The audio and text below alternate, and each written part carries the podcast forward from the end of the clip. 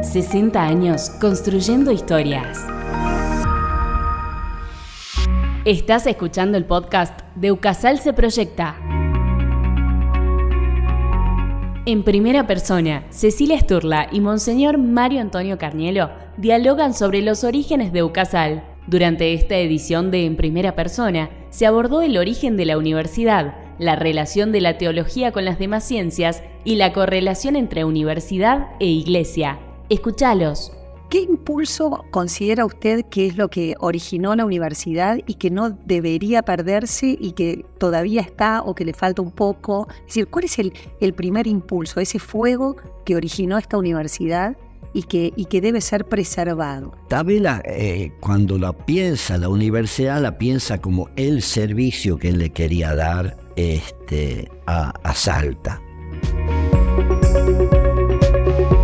Laboratorio de Carnes en Ucasal, calidad argentina y salteña for export. Mediante este programa, la universidad se compromete a monitorear y a ayudar a la provincia de Salta sobre la faena de carnes saludables y de buena calidad. La médica veterinaria Julieta Fernández Madero explica el crecimiento exponencial de esta industria en el último tiempo. Bueno, en los últimos años, en los últimos 40 años más o menos, eh, la, agricultura, eh, el gran crecimiento de la agricultura en la zona centro del país ha, hecho que se derive la ganadería eh, hacia, hacia el norte del país.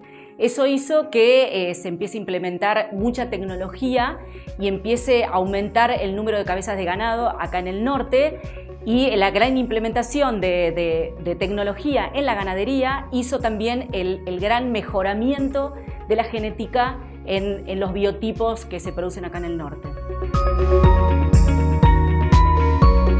Científicos, filósofos, teólogos y referentes latinoamericanos y europeos se reunieron en Salta para dialogar en torno al fin y la finalidad del universo. Así resume la doctora Teresa Driolet de Bedoya los tres días de encuentro. Por más que digamos que la filosofía de alguna manera piensa la totalidad, necesita el contenido de las distintas este, ciencias particulares para trabajar sobre la realidad que se está descubriendo.